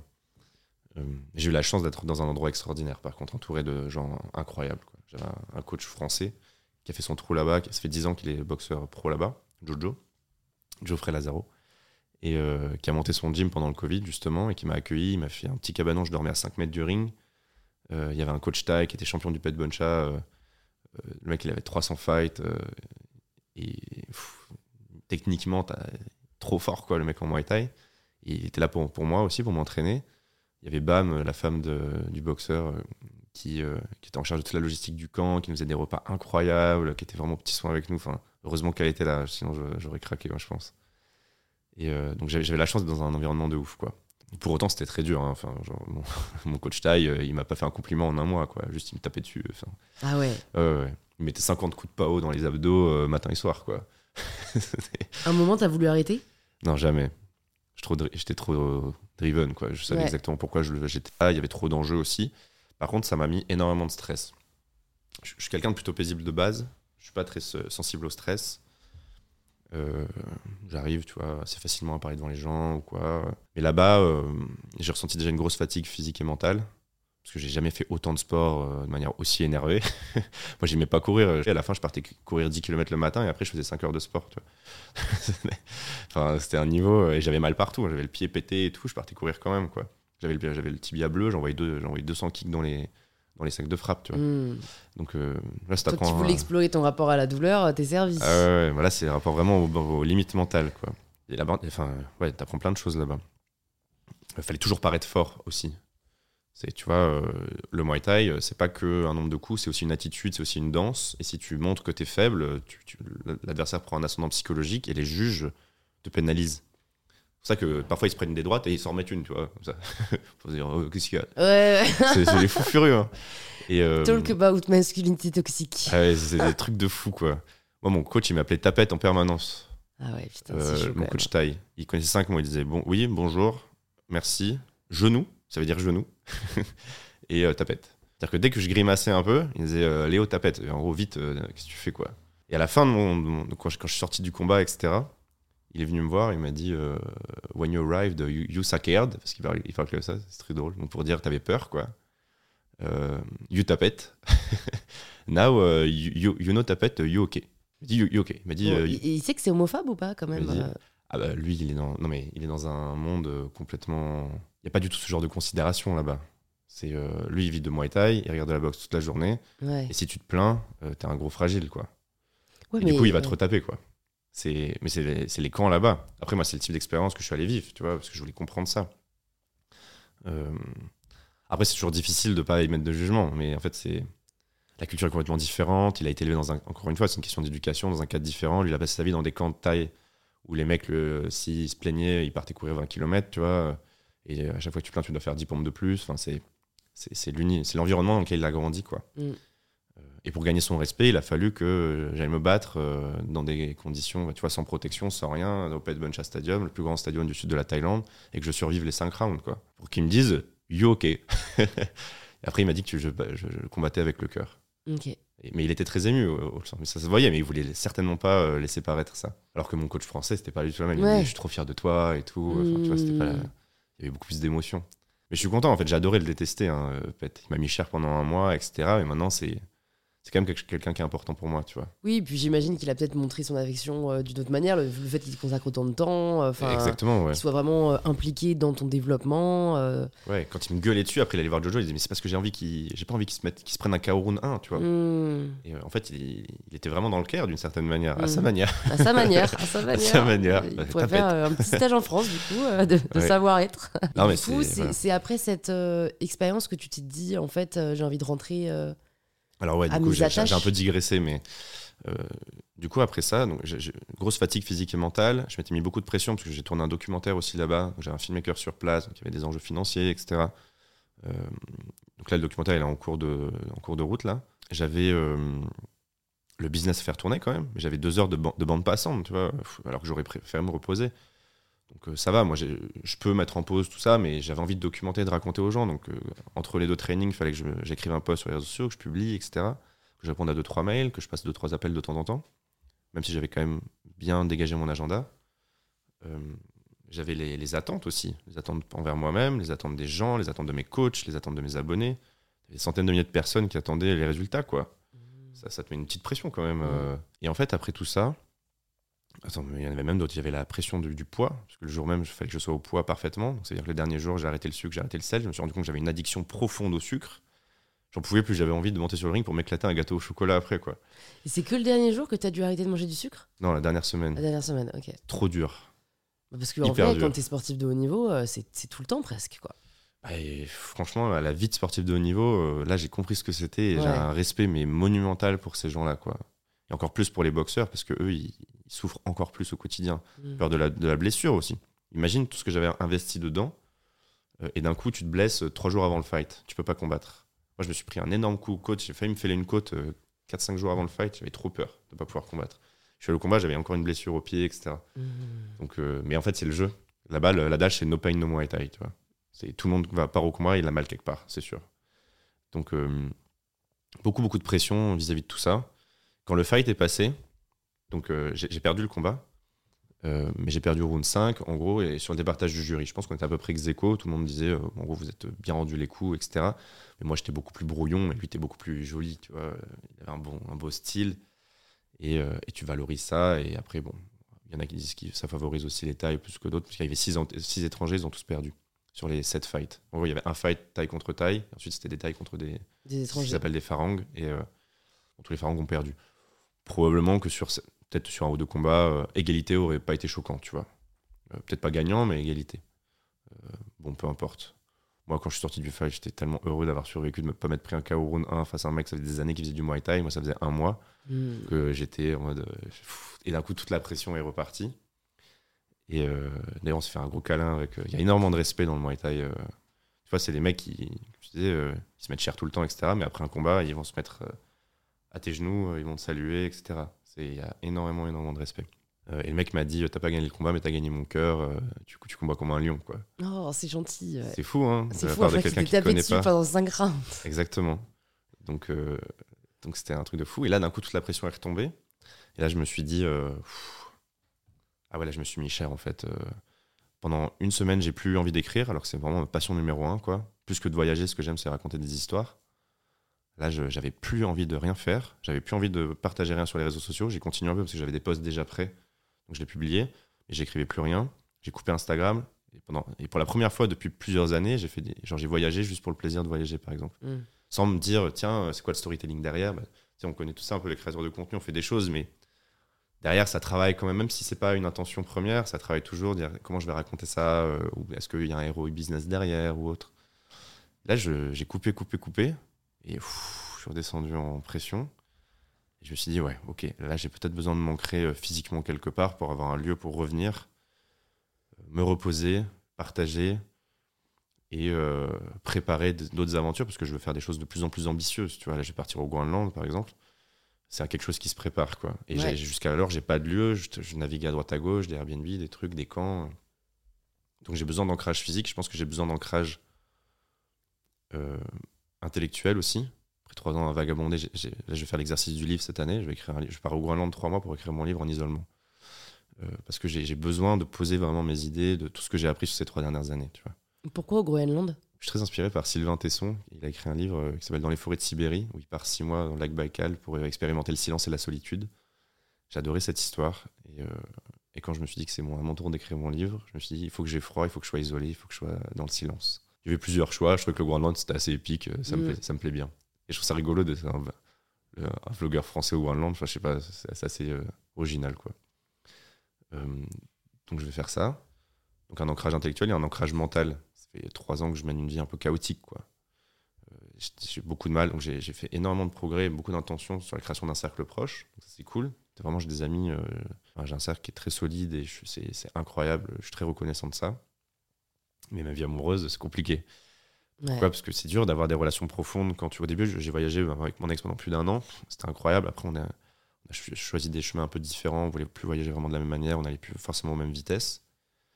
Et depuis, euh, ouais, c'est super dur. Quoi. Alors, j'ai- je vis plein de romances éphémères, c'est génial. Mm. Mais j'ai pas d'ancrage, tu sais, stable, émotionnel. quoi. Mm. Et là, je sens que plus mes projets deviennent fous. Et tu vois, en revenant du Muay Thai, je pense que j'aurais aimé avoir un ancrage émotionnel à ce moment-là.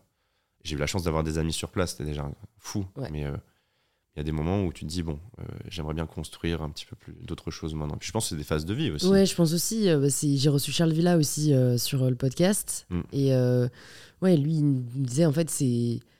Enfin, c'est impossible pour moi d'avoir pour l'instant une relation amoureuse parce que j'ai pas envie d'imposer ça ma compagne. Enfin, tu sais, quand tu pars en reportage de guerre euh, en Ukraine, Ah, etc. ouais. Enfin, et, et voilà, il dit c'est un choix, c'est là, c'est pas ma priorité. euh, et puis, fine, quoi. Mais donc, toi, si tu ressens le besoin de. De, de, en effet, t'ancrer et de, de nouer des relations plus durables, c'est Mm. c'est- cool que tu nous partages le fait qu'en fait, tu.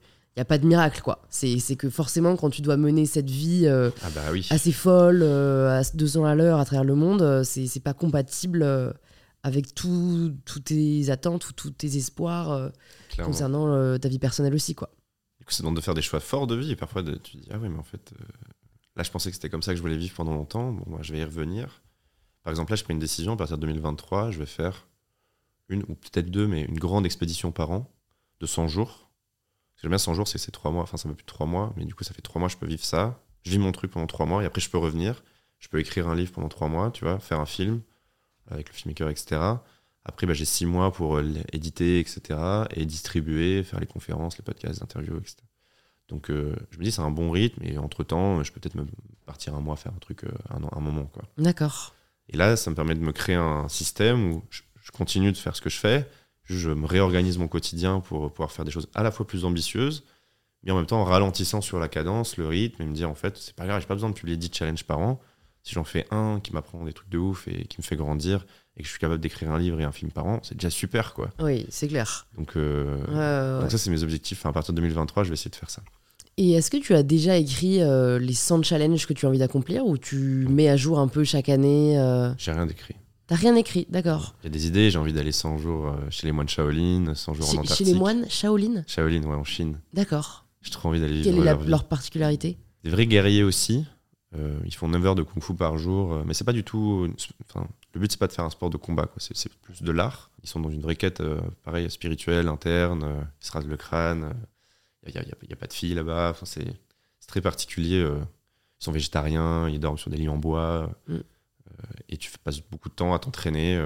donc tu entraînes ton corps, tu entraînes ton esprit. Je, je rêve d'aller là-bas. Ça fait 3 ans que je veux y aller, mais les frontières sont fermées encore avec la Chine. C'est en train de se déconfiner, à voir. J'ai très envie de faire un projet de documenter euh, à quoi ressemble le fait de vivre avec les moines Shaolin. Quoi. Mm. J'ai très envie d'aller en Antarctique, j'ai très envie d'aller au Népal euh, pendant 100 jours aussi. J'ai très envie de. Je sais pas, il y a plein, plein d'idées. Par contre, je me mets aucune limite. Euh, C'est vraiment les intentions du moment, Mm. peut-être parfois les opportunités, les gens que tu rencontres.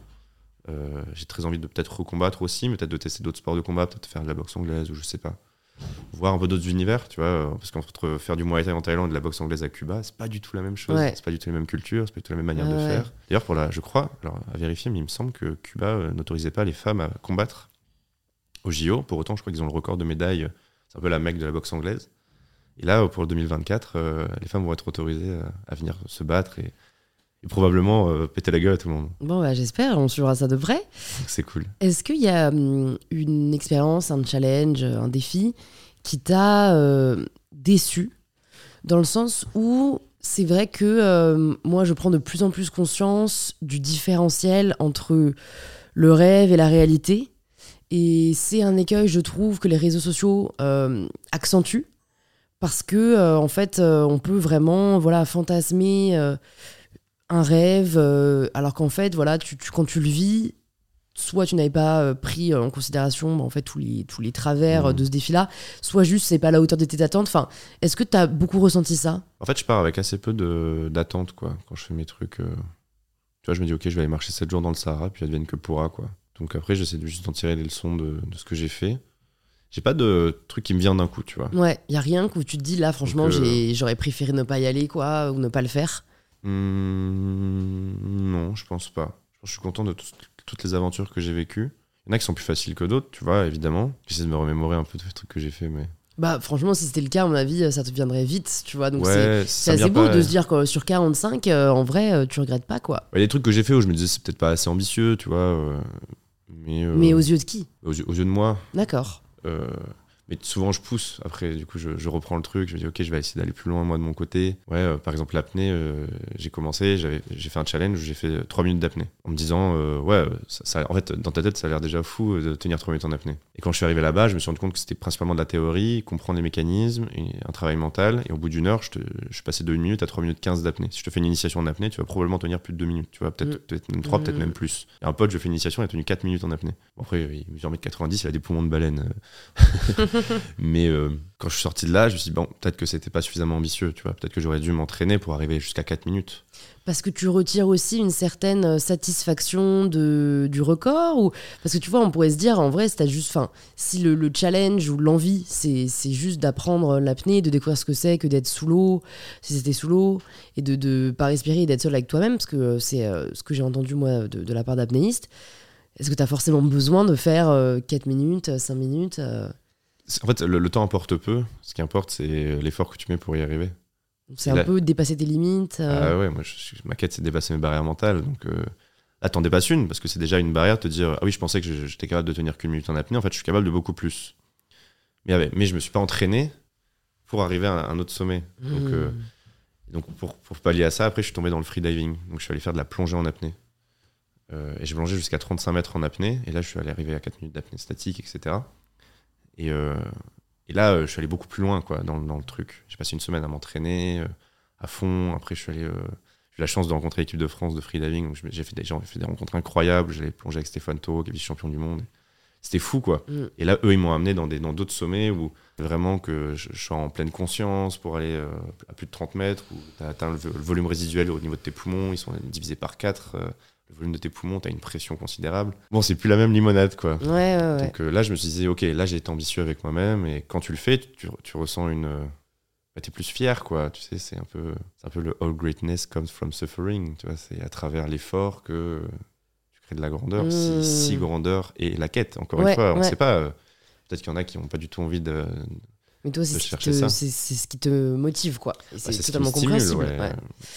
Écoute, des petites dernières questions. Euh, j'ai bien envie qu'on aborde quand même aussi le sujet financier, du coup, parce que peut-être que certains et certaines euh, se demandent comment tu fais pour gagner des milliers d'euros par mois euh, en travaillant voilà, quelques heures par semaine.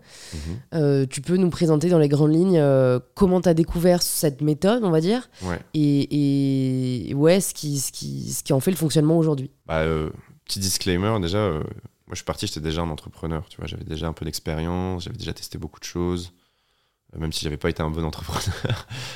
Ce qui compte, c'est les enseignements qu'on en retire. Ouais, enfin, je, je, suis pas parti quand même fleur au fusil. Euh, j'avais un peu tout de côté aussi. Je pense que quand je suis parti, je devais avoir quoi Peut-être 20, 20 000 euros de côté, peut-être 30 000, je sais plus. Mais bon, j'avais quand même un petit matelas de sécurité. Je pense que au max, j'ai dû descendre de 10 000 euros, tu vois. Parce que je, quand même, je faisais quand même du cash, je testais des trucs, etc. Donc probablement, mais dans ma tête, je m'étais dit, ok, euh, si j'ai 10 000 euros de côté, tant que je suis pas à zéro, je peux continuer, tester et aller à fond, quoi parce que j'avais ma sécurité de me dire je peux rentrer chez moi et je vais pas mourir. J'ai la chance d'avoir un toit avec une famille qui m'aime et une maman euh, où j'aurai un lit et qui me fera un repas le jour où j'ai 0 euros sur mon compte et que c'est la merde de partout, tu vois. Donc c'est quand même une sécurité ça. Donc je suis parti avec ça quand même, parce qu'on part tous avec des, des backgrounds un peu différents.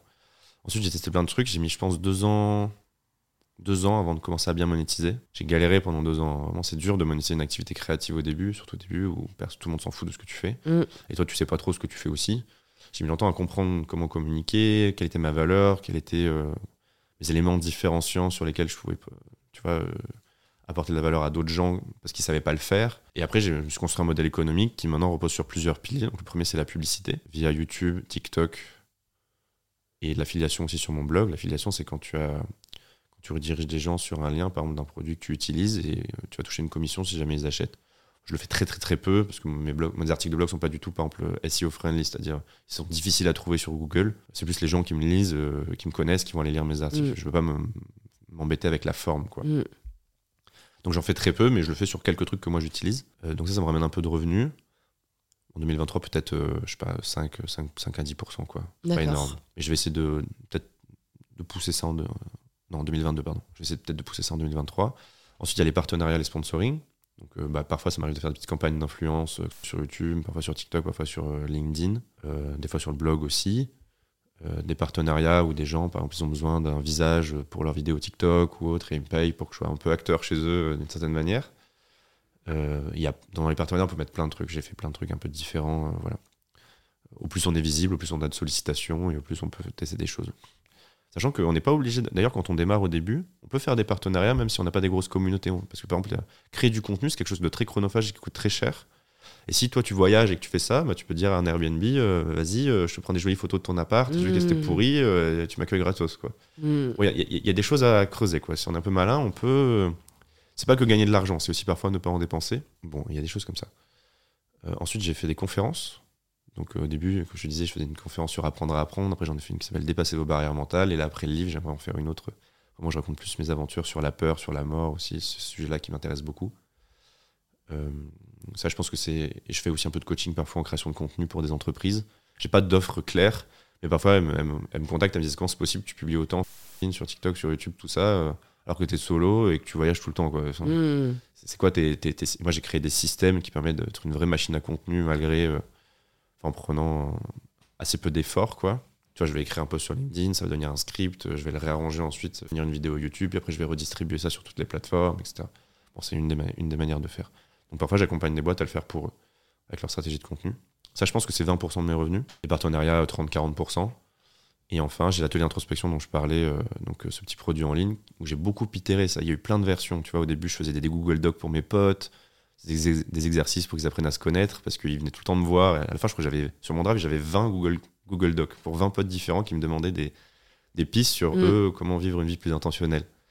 Donc là, je me dis, euh, moi, je suis un entrepreneur, je vois ça, je fais, oh, ça clignote là, qu'il y a du business à faire, tu vois. Donc après, j'ai testé, j'ai fait un PDF, je l'ai envoyé gratuitement aux abonnés de ma newsletter. Il a été, je sais pas, plus de 50-60% de mon audience euh, avait ouvert le mail, euh, avait cliqué sur le PDF. 80% des gens avaient cliqué sur le PDF, quoi. Je me dis, pareil, c'est un truc énorme, quoi. Dis, ouais, les gens, il y a un vrai besoin de quête de sens, quoi. Et après, du coup, j'en ai fait une petite plateforme en ligne. au début, je testais. Ma proposition de valeur, c'était 33 niveaux pour apprendre à se connaître. Très mauvais, quoi. c'est devenu 40 jours pour trouver sa voie à force d'itérations successives. Et maintenant, c'est devenu une part non négligeable de mes revenus. Je pense, ouais, 30%. Quoi. Ok. Donc, euh, ouais, tu as, dès le début, tu as mis en place une diversification euh, qui te permet euh, de pas avoir à. J'imagine d'avoir l'esprit plus tranquille aussi parce que tu sais que tu ne dépends pas que d'une seule source de revenus. Quoi.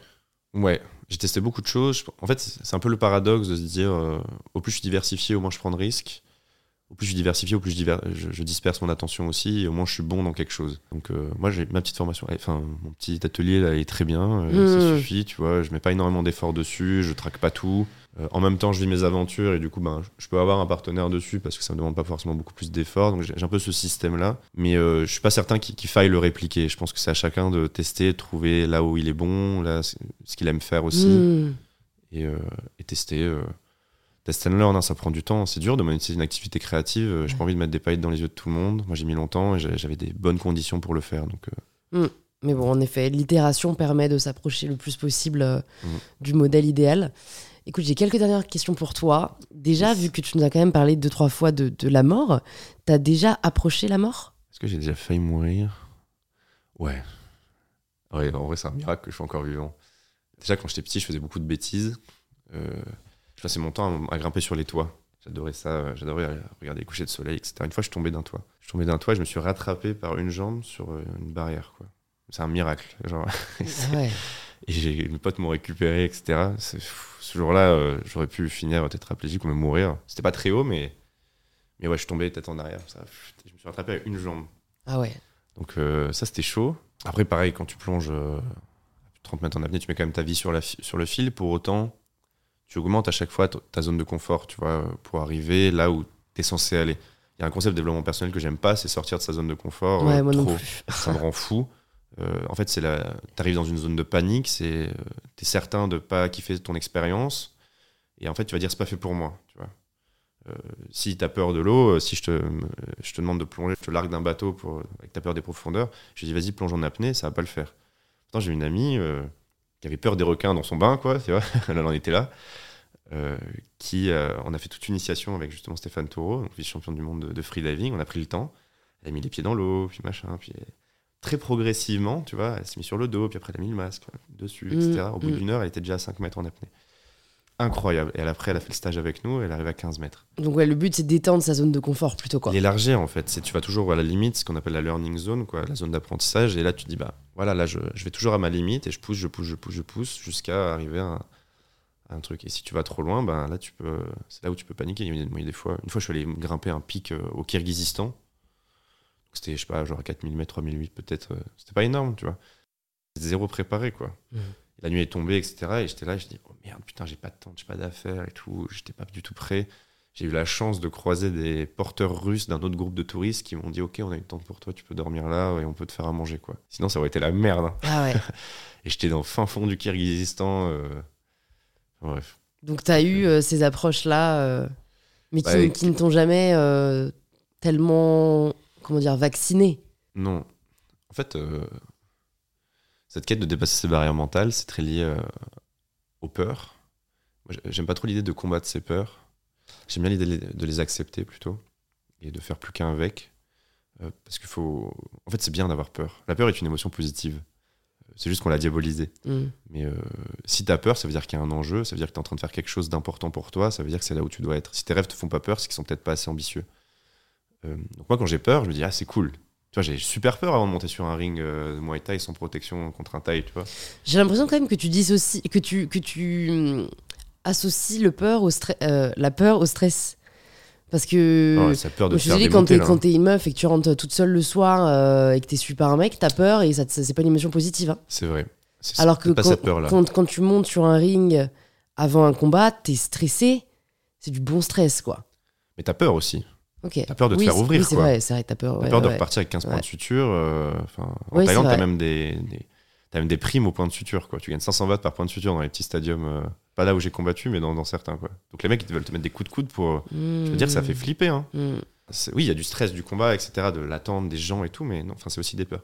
Oui, je pense qu'il faut dis- distinguer les peurs. euh, pareil, euh, ouais, t'as un, un lion devant toi qui, t'agresse, bon, t'as peur pour ta vie, là. euh. Mais ce que je veux dire, c'est. Tu peux le transformer parfois en Ouais. émotion. euh, Par- Parlons des peurs Stimulante, qui, quoi. euh, des peurs. On a envie de faire des choses, mais on a peur, quoi. Tu vois, ça, je pense que c'est une émotion qui est positive. Si t'as envie de faire quelque chose et que ça te fait peur, alors vas-y. mm. Et donc c'est très lié à la peur de la mort souvent. C'est par exemple quand t'as peur de manquer d'argent, on parlait de modèle économique tout à l'heure. En fait, t'as peur de perdre ton, de paraître pauvre, de peur de, de paraître ton statut. On peut tous vivre. Enfin, moi j'ai vécu avec 500 euros, je mangeais des pâtes. euh, tu vois, j'étais étudiant, je survivais quoi. Euh, et comme je te dis, j'ai un endroit où revenir, où je vais pas mourir. Donc euh, en fait, c'est plus une peur de perdre ce qu'on a construit, etc. C'est très lié au jugement des autres. C'est Hmm. pareil, la peur de manquer de compétences, de pas se sentir légitime. T'as peur de monter sur une estrade et de dire de la merde et de paraître pour un con, quoi. Euh, pareil, peur de l'échec, tu vois. T'as peur de ce que les gens diront parce que t'as pas réussi. Donc euh, c'est très lié à la peur du jugement des autres. Le jugement des autres qui est très lié à la peur de la mort. C'est dans Sapiens, Harari, il parle de ça. Il dit euh, que bah, nous, on est des animaux sociaux qui vivent en tribu depuis très longtemps. Et euh, on est très nul pour survivre en solo. Et si tu es euh, le mec qui fait chier tout le monde dans la tribu, tu es exclu de la tribu. Et donc, euh, tu meurs, quoi. Mm. Parce que t'es pas capable de survivre tout seul dans la forêt. Si tu prends un chimpanzé et un homme, tu les mets dans une jungle. Moi, je parie sur le chimpanzé en termes de survie. Je parie pas sur l'homme. Donc, euh, donc c'est pour ça qu'on fait autant attention au jugement des autres. Par contre, le paradigme a changé. C'est-à-dire que on peut descendre en bas de chez nous, acheter un peu à manger, on peut voyager, il y a Internet. En fait, on n'est plus confiné dans notre tribu d'origine, donc on peut choisir notre tribu. C'est Mm. ça le pouvoir du 21e siècle, c'est qu'on peut choisir les gens auprès de qui on recherche de la validation sociale. C'est pour ça que je te parlais de, que j'avais mis beaucoup d'intentionnalité dans le fait de construire mon cercle proche. Mm, mm. C'est eux, leur jugement compte beaucoup pour moi. Me faire insulter sur les réseaux, euh, si, si tout est pas, enfin, j'écris pas pour toi, tu vois, Mm. si, si jamais t'es pas content avec moi. Mm. Euh, parce que j'ai fait cet effort-là. Mais du coup, euh, ouais, le jugement des autres très lié à la peur de la mort, et donc cette peur de la mort qui est quotidienne, euh, qui, nous, qui nous poursuit un peu de partout, quoi, Mm.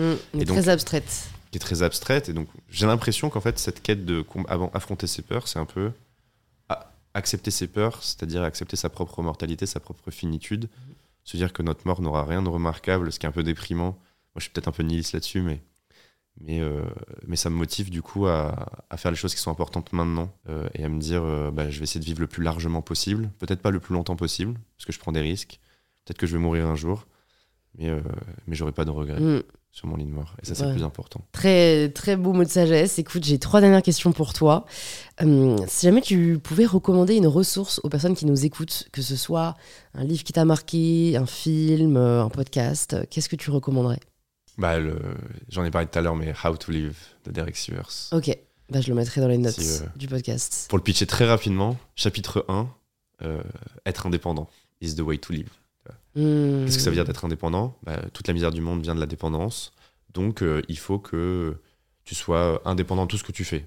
Ça veut dire, par exemple, dans les relations amoureuses, soit tu fréquentes un partenaire différent tous les soirs, soit tu n'as pas du tout de partenaire. dans ton business, il faut qu'il soit hyper résilient, etc. Il faut que tu sois pas lié à un, endroit spécifique de lieu de vie. Ok, chapitre 2, l'engagement, commit. Tout l'inverse. Hmm. Choisis quelqu'un, marie-toi et des enfants et une maison. Commit dans tout ce que tu fais. Reste 40 ans dans ton job, etc. D'autres chapitres, euh, euh, il, se contredit, il se contredit. C'est 27 réponses, 27 réponses contradictoires et une ah conclusion bizarre à la question How to live. Ah oui, c'est vrai. Ah, donc ça, ça, fait vraiment réfléchir. Quoi. En fait, il va pousser dans l'extrême qu'est-ce que ça veut dire de vivre selon ce principe-là. Par exemple, vivre selon le principe du hasard. Bon, bah, t'arrives au resto, tu choisis un truc au pif. Tu vas en vacances, tu choisis un truc au pif. Ou alors, tu vas poursuivre la douleur tout le temps. Tu vas jamais prendre les escaliers, tu vas, enfin, tu vas jamais prendre l'ascenseur, tu vas toujours monter les escaliers, même s'il y a 18 étages. Tu, vois. Tu, tu poursuis la douleur. Euh, ou alors, tu vas essayer de rien faire, hmm. d'être très, très zen, paisible. Ou alors, tu vas chercher à construire euh, quelque chose sur le très long terme. Euh, donc, qu'est-ce que ça veut dire? Donc, tout, ce que tu fais, toutes tes actions sont pour ton héritage, etc. Il y a plein de manières de vivre. Ou alors, tu vas chercher à être riche ou à être un pionnier célèbre de quelque chose. Hmm. C'est plein de manières différentes et je trouve ça très inspirant parce que ça te montre qu'il n'y a pas de chemin unique, que c'est à toi de construire ta propre popote dans tout ça. Et, euh, un petit exercice d'introspection que je propose pour ceux qui veulent lire le livre, c'est de, à chaque chapitre de dire à quel pourcentage de vie vous identifiez à cette vie-là. Est-ce que vous aimeriez vous identifier plus, c'est-à-dire tester Et à la fin, vous faites un classement de ces 27 manières de vivre pour dire, euh, bah, ok, alors là, aujourd'hui, c'est ça le plus important pour moi, ça le dernier, et peut-être un classement des choses que vous aimeriez essayer. Et euh, c'est un, un, livre que j'adore et il est mm. très très bien écrit. Moi, j'adore les, les, quand c'est ouais. le, beau verbe, quoi. Je le mettrai dans les notes. Si tu pouvais entendre quelqu'un au micro d'InPower, qui est-ce que ce serait? Bah, Je un garçon, une fille. Euh, un garçon, ce serait Jean-Charles Kurdali, je pense, qui est en train d'écrire un livre sur euh, la vie intentionnelle. Qu'est-ce que ça veut dire de bien vivre au 21e siècle? Mhm. C'est un philosophe, le mec il est trop fort il a créé une idée, l'idée du philopreneur. Philopreneur, celui qui va entreprendre au service de sa philosophie de vie. En tout cas, c'est ma définition du philopreneur, c'est peut-être pas la sienne. Mais euh, c'est quelqu'un qui est très intentionnel et c'est justement opposé à la vie par défaut dont on parlait au début. Et il a beaucoup, beaucoup réfléchi sur ce sujet. Il est très calé aussi sur le sujet, notamment de la mort, que ça veut dire d'accepter sa, propre finitude. Il a, il a, passé beaucoup de temps à étudier le stoïcisme, les philosophies anciennes, etc. Et il a beaucoup de sagesse. Et je pense que ça fait du bien, euh, tu vois, de, donner la parole à ce, des gens comme ça. Mhm. carrément. Euh, voilà. Et euh, pour une fille, je, dirais Manon Tournant. C'est une très, une très bonne amie à moi. Et Manon, elle, euh, elle est coach en gestion des émotions. Elle, aide les gens, notamment les dirigeants d'entreprise, à, à, accepter leurs émotions et à faire face à leur joie, leur peine, leur colère, leur tristesse. Et elle, a un, podcast aussi qui s'appelle L'ascenseur émotionnel, dans lequel elle donne la parole aux gens et elle, elle leur pose vraiment des questions sur c'est quand la dernière fois que tu es en colère, pourquoi, etc. Euh, elle est très douce et euh, j'adore. Euh, elle a une manière de te tirer les verres du nez qui est géniale. Et elle est trop forte dans ce qu'elle fait. Elle a monté un business de fou toute seule, pareil, sur le sujet des émotions. Quoi. Et je pense que pareil, enfin, là, en 2023 maintenant, c'est un sujet qui est intéressant de, creuser. Quoi. Mm. De apprendre à accepter ses émotions et, les vivre à fond, qu'elles soient positives comme négatives. Mm. Donc, ouais, Super, bah, deux belles recommandations. Et j'ai te posé la question signature du podcast. Ça signifie quoi pour toi prendre le pouvoir de sa vie? Eh bien, de vivre intentionnellement. Super. Ouais, simple et efficace. Mm. Merci beaucoup Ulysse. Bah, C'était hyper chouette d'échanger avec toi. Pour les personnes qui nous écoutent, qui veulent en savoir plus sur toi, sur ce que tu fais, où est-ce qu'on les redirige? Ben, C'est euh, Ulysse Lubin sur euh, YouTube, sur ulysselubin.com ou sur Insta, ou voilà, toutes les plateformes. Toutes les plateformes euh, hein. sur LinkedIn aussi, Ulysse Lubin, ok. Ulysse Lubin dans Google, non, ça sort. J'espère. J'espère aussi. Un minimum de référencement. Super. Bah écoute, je te souhaite tout le meilleur pour la suite de tes challenges. Et puis euh, à très vite. Super, merci, c'est gentil. Merci d'avoir écouté l'épisode jusqu'au bout, vous êtes des vrais, et j'espère que cette conversation vous a inspiré. Si c'est le cas, vous pouvez nous le faire savoir en partageant une story ou un post sur Instagram, en nous taguant Ulysse Lubin et mybetterself pour que l'on puisse vous remercier et interagir avec vous. Et si vous cherchez quel épisode écouter ensuite, plus de 200 épisodes sont disponibles gratuitement sur InPower. Vous pouvez vous abonner directement sur la plateforme que vous êtes en train d'utiliser. Je vous dis donc à très vite pour un tout nouvel épisode d'InPower.